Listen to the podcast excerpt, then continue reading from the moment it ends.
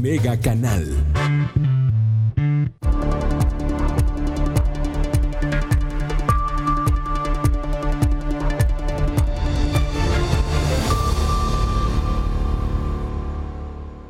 Gracias por estar con nosotros. ¿Cómo está usted?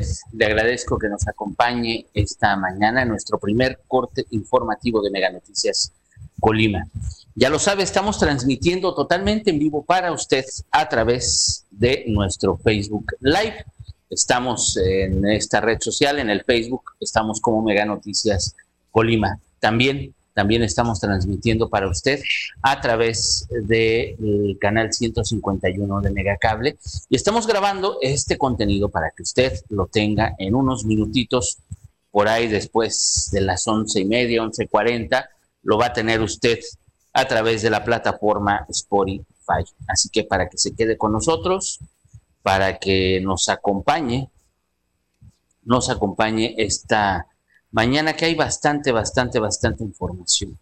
Y bueno, pues vamos, vamos viendo, vamos empezando cómo estuvo, cómo vamos, cómo vamos con los casos de COVID-19 en la entidad. El reporte, debo mencionarlo, el reporte que emitió ayer la Secretaría de Salud del Estado, bueno, pues ya fue mucho más completo. La verdad es que ya está mucho más completo que los reportes que teníamos habitualmente todos los días. Sí, salió más tarde, variablemente. La información la da a conocer el, la Secretaría de Salud del Gobierno Federal a las 7 de la noche, pero bueno, pues ya le agregan más datos, eh, está más completo este reporte que emite el Gobierno del Estado, ya se lo daré yo más a detalle. Y bueno, pues tenemos ya 16 casos de COVID-19 en la entidad. Hay 17 casos sospechosos y bueno, pues hasta el momento se han descartado 119 casos. Hay que mencionar, invariablemente tenemos, tenemos que mencionar, el municipio de Manzanillo, ayer ya le decíamos, teníamos 14 casos, el municipio de Manzanillo suma estos dos nuevos casos, son en Manzanillo. Manzanillo tiene 8 casos de COVID-19. Es el municipio que más casos tiene en el estado y bueno, pues es para tomarlo muy, muy, muy, muy en cuenta. Y bueno, pues en Villa de Álvarez quedan tres, eh, dos que ya fueron recuperados, uno que se encuentra activo. En Colima hay dos recuperados, dos totalmente activos. En Cuauhtémoc hay, había uno que ya está recuperado y quedan tres sospechosos en Cuauhtémoc. Además, Tecomán tiene cuatro sospechosos, Armería tiene un caso sospechoso. De Manzanillo hay que mencionarlo, son seis de los ocho casos, cuatro, cuatro están activos, dos que ya fueron recuperados y dos personas que perdieron la vida. Esa información usted ya la, ya la tiene de estos 16 casos. Y seguimos destacando. Ahí tiene usted en pantalla, ahí tiene usted en pantalla efectivamente cuál es la situación, cuál es la situación en el estado. Son los ocho casos que tiene Manzanillo. Además, hay dos casos sospechosos en Manzanillo, en Armería, eh, son el caso sospechoso seis que están recuperados, los de Villa de Álvarez también, los tres, dos recuperados, uno que está confirmado. En Colima son cuatro, dos recuperados, dos que se encuentran activos en este momento, y en Cuauhtémoc el recuperado y hay tres casos sospechosos. Allí en la gráfica la tiene usted también, la tiene en su pantalla.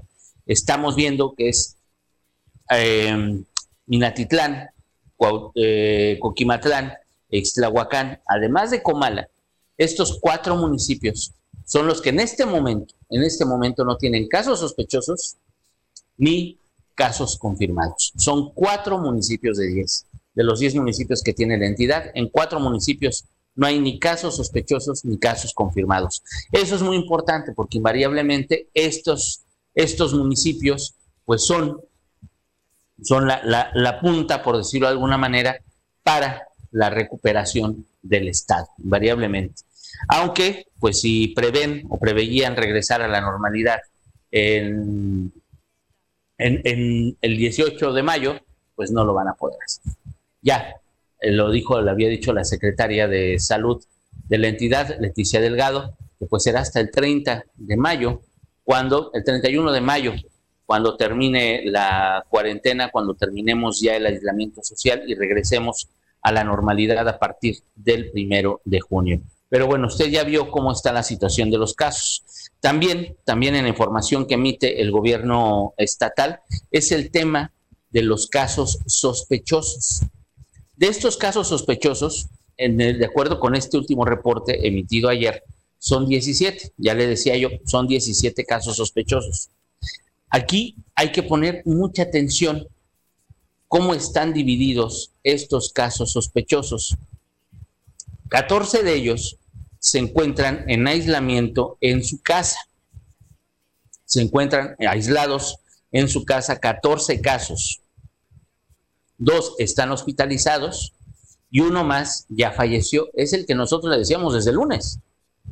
Y estamos ya a jueves, estamos a jueves. Y desde el lunes le decíamos que había un caso sospechoso fallecido. No cuesta mucho trabajo pensar que es en el IMSS, porque pues el IMSS es el que tarda las confirmaciones días y días y días y días y días. Ahora, importante también que usted sepa quién atiende estos 17 casos sospechosos. Bueno, pues resulta que un caso es atendido en, por parte de la Secretaría de Salud del Gobierno del Estado. Un caso. Los otros 16 son atendidos en el Instituto Mexicano del Seguro Social. Pues esperemos que los, estén, que los estén atendiendo bien, esperemos que haya seguimiento con estos casos sospechosos, con sus familias, porque francamente la información que hemos tenido del IMSS ha sido prácticamente nula. Buscamos, buscamos información con la delegación del IMSS, buscamos al encargado, al delegado, al jefe, al director, como usted quiera llamarlo, al responsable del IMSS aquí en Colima, y es una persona muy ocupada. No nos da entrevista, no le da entrevistas a nadie, no quiere hablar al respecto. De verdad, pues uno ve la situación, uno ve la atención, ve los problemas que tienen, pues, ¿qué van a decir? están haciendo las cosas bien, cuando en la realidad y en la práctica nos estamos dando cuenta de que las cosas no son como muchas veces ellos quisieran que nosotros viéramos que son. La verdad es que pues las cosas no son como las dicen, no, no son como las vemos y no son como las ve usted, que va a buscar atención médica que realmente pues el pulso que nosotros tenemos es lo que nos dicen los médicos, lo que nos dicen las enfermeras, lo que nos dicen los pacientes, lo que nos dicen los familiares de los pacientes, ese es el pulso que debemos de tener los medios de comunicación. Efectivamente, buscamos la contraparte, buscamos la parte de las autoridades en todo momento en Mega Noticias, buscamos siempre lo que tienen que decir el gobierno, las autoridades, los directivos, quien sea la otra parte de una historia. Lamentablemente, pues no siempre nos dan entrevista, no siempre nos responden, no siempre dan la cara, no siempre contestan el teléfono, no siempre están ahí para hablarle a la ciudadanía y decir, ah, pues está pasando esto, pero estamos haciendo esto porque lo platicábamos con el gobernador hace unos días y bueno, se nos decía que ni el IMSS ni el ISTE han cumplido con lo que les toca para la reconversión hospitalaria. No han cumplido los compromisos que habían planteado, que de por sí eran de dar risa, no habían hecho absolutamente nada en Colima. Y tomando en cuenta, porque eso ya queda muy, muy, muy claro, que el IMSS y el ISTE atienden a la mayor cantidad de la población en el Estado los servicios de salud para la mayor cantidad de población en Colima son atendidos por el IMSS y el IST. Imagínense nada más, si ellos no tienen la capacidad, si ellos no pueden, no han hecho la reconversión hospitalaria que tienen que hacer para atender a los pacientes graves con COVID-19, ¿quién lo va a hacer? Ah, lo va a tener que hacer el Estado, invariablemente. Van a tener que ir a Guadalajara, y en Guadalajara van a estar saturados, o van a tener que ir van a tener que atenderse invariablemente. Pero ahí es donde convenientemente pues, va a entrar la CEMAR, va a entrar la Secretaría de Marina, va a entrar el ejército, precisamente a salvar lo que no pudieron hacer otras dependencias, lo que no quisieron hacer.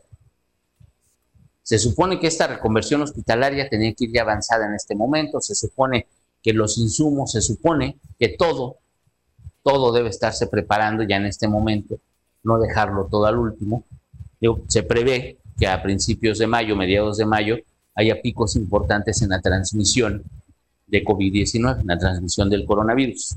Se supone, es lo que se prevé. No quiere decir que en todas las entidades sea igual, también eso lo ha dicho el gobierno federal. Pero sí, pero sí hay que tomar en cuenta que pues, hay estados que pueden repuntar más, otros estados que esperemos que no sea la misma situación, que repunten menos, y bueno, pues las afectaciones sean menores. Lo que sí tenemos que tomar en cuenta es lo que están haciendo las autoridades, lo que están haciendo para nosotros los ciudadanos, los apoyos que nos están dando. Todavía siguen entregándose termómetros, eh, cubrebocas, lo que había informado el gobernador, lo que han dicho el gobierno del estado. No tenemos una cifra exacta cuántos han entregado, pero pues todavía informan que siguen entregando esto. Usted ya recibió un cubrebocas, un termómetro, jabón líquido de los que había prometido el gobernador. ¿Ya recibió usted alguna despensa de este programa emergente alimentario? Díganos, porque también están entregando despensas. Los municipios, los municipios también están entregando apoyo, están entregando despensas. Eh, aprobaron diputados incluso comedores eh, comunitarios con comida caliente para médicos, eh, para personas de escasos recursos. ¿Qué pasa con todo esto que se aprueba? ¿Qué pasa con todo esto que se, que se promete? ¿Usted lo tiene? ¿Conoce a alguien que sí lo esté recibiendo? ¿Alguien que tenga necesidad? ¿Alguien que realmente lo necesite? ¿Ha recibido estos apoyos? El programa de atención al empleo, el programa temporal que hizo el Ayuntamiento de Colima, los programas que tiene Cuauhtémoc, Coquimatlán, Ixtlahuacán, Tecomán, Armería, los municipios que tienen para apoyar a las microempresas. ¿Usted los ha recibido? ¿Se ha dado cuenta quién ha recibido estos beneficios? ¿Quién ha logrado beneficiarse con esto? Díganos. Porque una cosa es lo que digan las autoridades y otra cosa es lo que veamos los ciudadanos desde la calle, lo que veamos los ciudadanos que está pasando realmente en las zonas que los requieren, porque realmente no todos tienen los apoyos que se prometen no todos tienen los beneficios que se dicen. El asunto es que no nos damos cuenta si no hay quien lo diga. Si no hay quien nos diga, no nos damos cuenta si se reciben, si no se entregan, si qué está pasando. Jesús Larios, le mando un abrazo, muchas gracias por seguirnos esta mañana. Fernando, Fernando, le mando un abrazo. Buenos días, Ulises. Eh, si el tema de la Fore Banamex, que están cerradas sus oficinas, ni se puede retirar por desempleo, realmente, fíjese, qué bueno que me recuerda este tema. Ya pregunté con, con tu CEP y realmente pues sí hay problemas en varias afores, no solamente es Banamex, y hay retiros que se tienen que hacer forzosamente en los bancos, eh, forzosamente con las, con las sucursales. Yo le dijera que buscara eh, asesoría en alguna sucursal con los eh, encargados de Afore. ¿Tienen algún, algún, algún trabajador algún agente de las personas que trabajan en las sucursales que es encargado de Afore. No sé en qué sucursal tenga si usted tiene cuenta Banamex, además de su Afore Banamex. Vaya con ellos, pregúnteles a ellos. Sí, hay que ir, de verdad. Muchas veces por teléfono ni están atendiendo. Dicen los bancos, dicen que tenemos atención telefónica, dicen que tienen esto, dicen que tienen lo otro, y la verdad es que no. Son un montón de trabas, son un montón de marque tal número, marque tal número, y de un número tiene que marcar otros 50. Esa es la realidad. Entonces nos obligan a ir a los bancos. Ahora, si usted va al banco, vaya con mucho tiempo porque las filas están dejando pasar muy pocas personas en las sucursales bancarias, a veces cinco personas. Hay algunas que son más grandes, dejan pasar 10 personas, porque tienen que cumplir la regla de no más de 50 personas en un lugar. Entonces, con todo esto, pues hay que tener mucha, mucha paciencia, pero sí vaya a asesorarse en una sucursal con alguno de los, de los agentes que tienen en, las, en, los escritorios, en atención a clientes, pregúnteles cómo está esta situación. Pero sí creo que tiene que ir, porque por teléfono es una verdadera lata. Y de verdad, ¿eh? no es asunto de un banco, es asunto creo que de todos. Porque de verdad no se han sabido organizar. Ha sido un problema muy, muy, muy recurrente el tema de los bancos, don Fernando. Chivis, muchísimas gracias por comunicarse con nosotros. Joven, ya está establecido. ¿Qué hospitales van a atender? Lo pusieron en la mañanera. Y cierto, la naval y el ejército van a apoyar, ya se ha dicho, pero pues eh, puras quejas en lugar de, de reconocer lo que ya se está haciendo. Antes de poner en contra del pueblo contra el gobierno, no, no pongo en contra del pueblo contra el gobierno. Ah, en este momento, déjeme le digo, por lo menos aquí en Colima, en este momento ni el Ejército ni la Secretaría de Marina Armada de México han montado un hospital. Aquí en Colima no han montado un solo espacio para enfermos COVID, porque están esperando a que la situación se agrave para hacerlo rápido. Esa es la realidad. No estoy poniendo en contra a nadie. El IMSS y el ISTE no han hecho reconversión hospitalaria aquí en Colima. Los insumos que llegan son pocos. Sí tienen, posiblemente, pero realmente no han hecho una conversión hospitalaria. Hay casos de los que no tenemos seguimiento. Hemos pedido información, hemos pedido entrevista con el encargado aquí en Colima, no nos han atendido. ¿Qué pasa en Manzanillo? Los dos primeros casos que fueron locales, el IMSS no informó si hay seguimiento con los familiares, no informó si hubo trabajo de contención. Informaron que fueron dos casos locales, pero nunca dijeron quién los contagió. El Espíritu Santo no los contagió, disculpen. No se pudieron contagiar por alguien sospechoso, ¿no? Se contagiaron por personas que ya tenían la infección, por personas portadoras del virus. Y eso el IMSS no lo informó. Realmente nos falta mucha información del IMSS y del IST. Y los responsables son los que no nos han atendido. Yo le digo nada más lo que es. Y ahorita podrían decirme, oye Ulises, ni nos has pedido entrevista. Claro que les hemos pedido entrevista. Yo no tengo por qué mentirle, ni pongo en contra de nadie, nada más le digo las cosas como son, que a muchas personas pues no nos gusta, habrá funcionarios a, los que no les guste lo que yo digo, o lo que decimos o lo que informamos en Mega Noticias, pero es lo que nosotros vemos. Y siempre en Mega Noticias hacemos periodismo responsable. Buscamos las contrapartes, buscamos a la parte del gobierno, buscamos a las autoridades, incluso si es contra empresas, buscamos a las empresas, buscamos la otra parte de las historias que nosotros le presentamos. De todo lo que le decimos, siempre buscamos todas las partes. Si alguna parte no quiere, pues tampoco no nos vamos a quedar callados. Ese es el punto. Eh, Chivis, le agradezco le agradezco su llamada, le agradezco su mensaje de verdad y le mando un abrazo. Eh, Lilia, buenos días. Aquí en Manzanillo sí hay comedor comunitario. Claro, exactamente, en Manzanillo sí hay comedores comunitarios. En Colima, eh, no, en Villa de Álvarez, Villa de Álvarez, en Cuauhtémoc, también en Tecomán hicieron comedores. Creo que aquí en Colima también estaban por, por implementarlos en varios municipios en Ixtlahuacán, en varios municipios tienen, y ciertamente Manzanillo fue punta de lanza con los comedores comunitarios.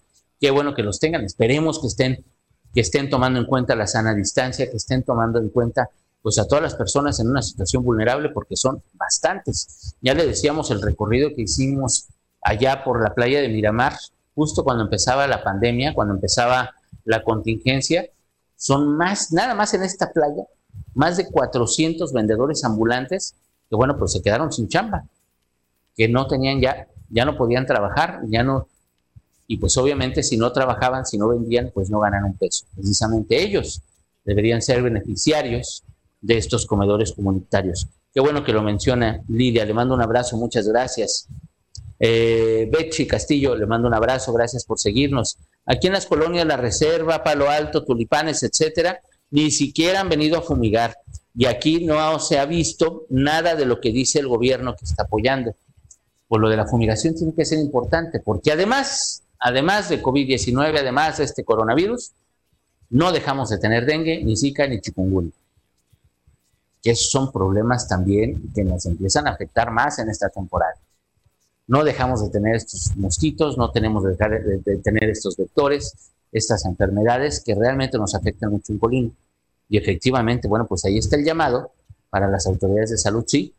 Estamos metidos en la reconversión hospitalaria, están metidos en esta situación de COVID-19, pero es muy importante que no suelten los demás temas que están pendientes, los demás temas que son importantes. Y bueno, pues los programas, el programa de atención alimentaria, el programa emergente alimentario, los termómetros, los cubrebocas, claro que hacen mucha falta allá en Villa de Álvarez. En muchos puntos de aquí de Colima también hacen muchísima falta. Hay personas que no tienen para comprar estos insumos. Y bueno, pues la alimentación, hay personas que tienen negocios pequeños que tuvieron que cerrar y que ahí están. Y ahorita que hablo de negocios pequeños, Bechi, qué bueno que me recuerda, qué bueno que me recuerda, pero por ejemplo el tema de las, de las papelerías, las estéticas, todos esos negocios que abundan en las colonias, ¿qué van a hacer? El tema de las papelerías me parece delicado, me parece importante hacer una mención. Y fíjese nada más, las papelerías no son consideradas un negocio esencial. Y ahorita ya hay operativos en Colima, en Villa de Álvarez, en muchos municipios para clausurar o cerrar a la fuerza, ahora sí, este tipo de negocios que no son esenciales. Hay grandes papelerías, grandes, grandes, grandes papelerías que están operando como si nada. Y créame que no son negocios esenciales. ¿Los tocará el gobierno? ¿Los tocará el ayuntamiento acaso?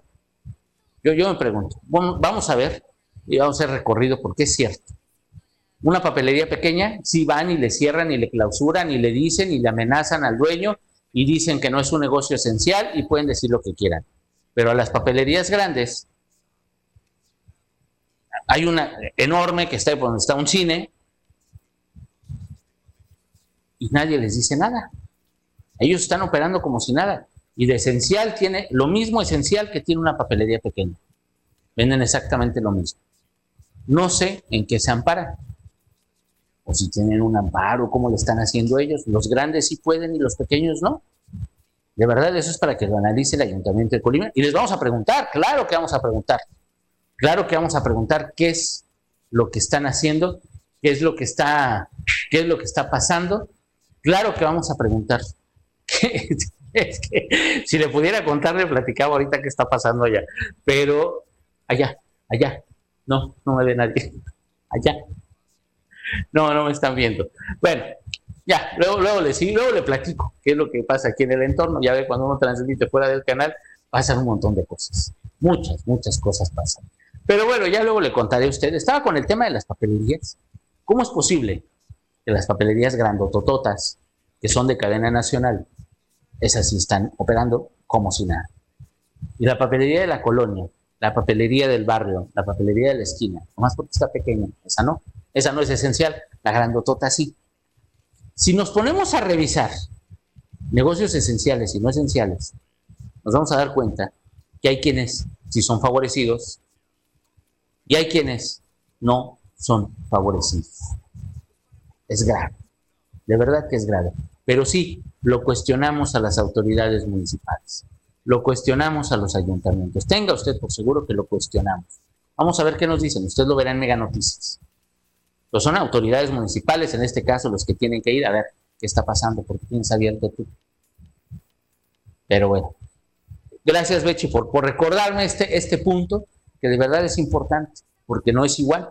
Es la desigualdad a la que nos enfrentamos todos los días y a la que se enfrentan los negocios pequeños y los negocios grandes. Sandra Gutiérrez, le mando un abrazo, muchas gracias por seguirnos. A mí sí me acaban de entregar despensa y otros vecinos de la cuadra también en Villa de Álvarez, en la colonia real del CES, en la colonia real. Vamos a quedarnos por ahí. Gracias, Sandra, por decirnos. Qué bueno que le entregaron despensa. ¿Cuáles fueron los criterios? ¿Qué documentos le pidieron? ¿Qué fue lo que pasó? ¿Se acercaron a su casa? ¿Usted llamó? ¿Qué fue lo que ocurrió? Platíquenos, si puede contarnos, si tiene la posibilidad, díganos por favor, es muy importante para que sepan las demás personas que no han recibido el apoyo que tienen que hacer. Está la página en el gobierno del estado. En la página del gobierno del estado, ahí viene el programa emergente de atención alimentaria, ahí vienen los teléfonos de Cedescol, ahí usted se puede comunicar, puede llamar para que le atiendan, para inscribirse, ver si alcanza su despensa. Sí es muy importante para que lo tome muy en cuenta. Alguna sucursal de Banamex que esté en servicio, la de San Fernando, Ahí en San Fernando hay una, esa está abierta. Vaya con tiempo porque el filononón está enorme, pero vaya con tiempo. Los bancos no han cerrado. Si le hablan por teléfono, de verdad, eh, qué bueno que me acuerda de esto. Angélica, le mando un abrazo. Gracias por decirnos. Qué bueno que me acuerda de esto. Si le hablan por teléfono, a mí me hablaron la semana pasada. La verdad es que estaba en medio de una junta y estaba en otras cosas y no alcancé a grabar la llamada. Tenía la intención de grabar la llamada para que usted se diera cuenta, mostrarle a usted la llamada. Me hablaron y me dijeron que era de, de seguros del banco, que eran de seguros, que me ofrecían un seguro ahorita por la contingencia y todo esto, me ofrecían un seguro que me cubría hasta el coronavirus y el coronavirus de mi familia, de mis vecinos, de mi abuelita y de todos. Me hablaron para decirme eso. Yo dije, ahora me quedé pensando, y dije, no, este, no, no, no, no. Y, y, no, no me pareció muy, muy claro. Y ya la, mujer me empezó a dar las posibilidades y que iba a ser de mi nómina, incluso me dijo que de mi nómina me iban a descontar unos pesitos, un casi nada, pero que iba a tener una cobertura, si me enfermaba me iban a atender en hospitales privados. No, no, me contó las perlas de la Virgen. Entonces le digo, yo estaba en una junta. Yo le dije, no, ¿sabe qué? Ahorita no me interesa. No, no, no, sí. Usted es fulanito de tal. Le dije, sí. Le dije que sí. Yo, porque pues no voy a negar mi nombre, nunca. Así sea el extorsionador, sea, no se preocupe.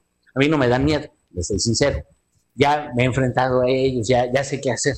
Entonces me hablan y me dicen que, que tengo el seguro, ya me dicen que soy fulanito. Me dice, nada más dígame su fecha de nacimiento, por favor.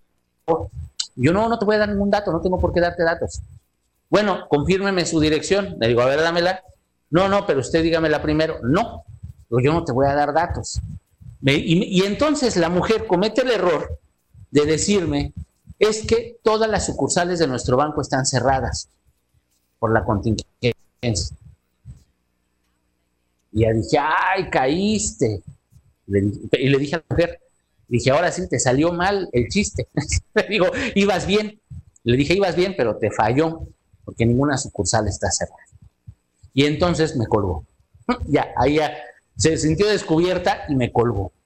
La verdad es que las sucursales están abiertas. Hay algunas que están cerradas con un letrerote, pero muchas sucursales están abiertas. Prácticamente cada banco tiene sucursales abiertas que sí las filas, la contingencia obliga que tomen medidas de higiene muy estrictas porque sí lo están haciendo y entonces nos vamos a tardar más en el banco. Eso es invariable.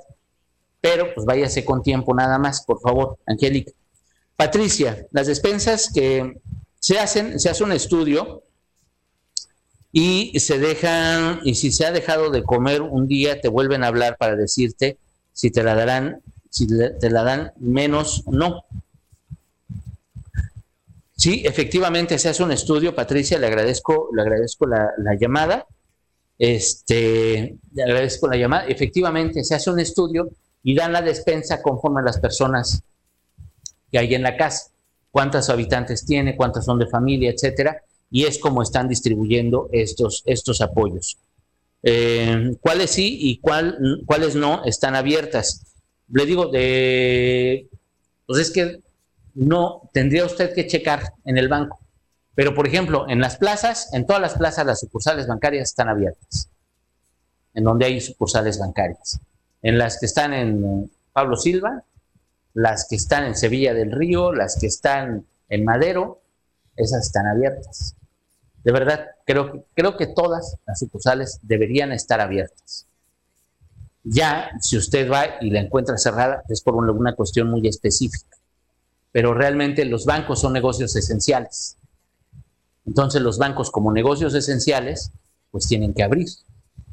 Ellos no pueden, no pueden tener cerrado. Yo sería por alguna cuestión muy específica, pero los bancos tienen que abrir, los bancos tienen que operar, el dinero tiene que seguirse moviendo, tenemos que seguir cobrando, hay personas que tienen problemas con sus tarjetas, tienen que ir a arreglarlos, hay personas que necesitan hacer movimientos y por eso les digo, todas tendrían que estar abiertas no tendría que haber ninguna sucursal cerrada porque son negocios, son empresas que son esenciales. En la colonia, en la colonia real del 6, muchísimas gracias, Sandra, por, aclararme. Le llaman los teléfonos y me pidieron la culpa, el domicilio, y me hicieron una encuesta sobre la situación económica y que tuviera paciencia. Y sí, en 10 días me la trajeron. Muchísimas gracias, Sandra. Espero que su información le sirva a las demás personas que tienen dudas al respecto. Es en la colonia real del 6. Eh, usted llamó a los teléfonos, le pidieron la CURP, el domicilio, le hicieron una encuesta sobre la situación económica de la familia y ya le pidieron que tenga paciencia y en 10 días, en 10 días ya tenía su despensa. Así que, bueno, pues ahí tiene. Esperemos que la información que nos proporciona Sandra le sea a usted de mucha utilidad. Llame a los teléfonos, busque los apoyos, de verdad olvídese de la pena, olvídese de todo. Si lo necesitamos hay que hacerlo. Y nosotros como ciudadanos, si vemos a alguien con la necesidad, hagamos, ayudemos. Créame que es mejor ayudar y a veces pedir ayuda. Hay que hacerlo, no hay que quedarnos con las ganas tampoco. Yo le agradezco mucho su atención, lo espero, lo espero a las 3 de la tarde. Muchas gracias, don Fernando. Cada cuando hay ruta 14 no pasa y tengo que ir a trabajar, uy, don Fernando, la ruta 14 las rutas están al 30, 40%. Es de tener mucha, mucha paciencia. Están pasando cada hora, cada hora y cuarto, cada hora y media. Sí, es de tener mucha, mucha paciencia. De verdad, todas las rutas están prácticamente a la mitad. Y pues sí, tenemos que ir a trabajar. Y a veces nos sale más rápido irnos caminando que esperar el mentado camión. Es un tema que tenemos con movilidad y que tenemos con los empresarios y que tenemos con los del transporte público, pero así están las cosas en este momento. Es de tener paciencia. Váyales tomando el tiempo porque parece que sí quedan en alguna hora en específico. Muchas rutas, no todas, pero sí muchas sí quedan en alguna hora en específico. Tómenles el tiempo y tómenles los horarios en la medida de lo posible. Yo le agradezco mucho su atención, lo espero a las 3 de la tarde y a las 7.58 de la noche lo espera mi compañera Leonora Aguirre Villalpando con toda, toda, toda la información del día. Yo le agradezco mucho su atención. Tenga usted bonito día.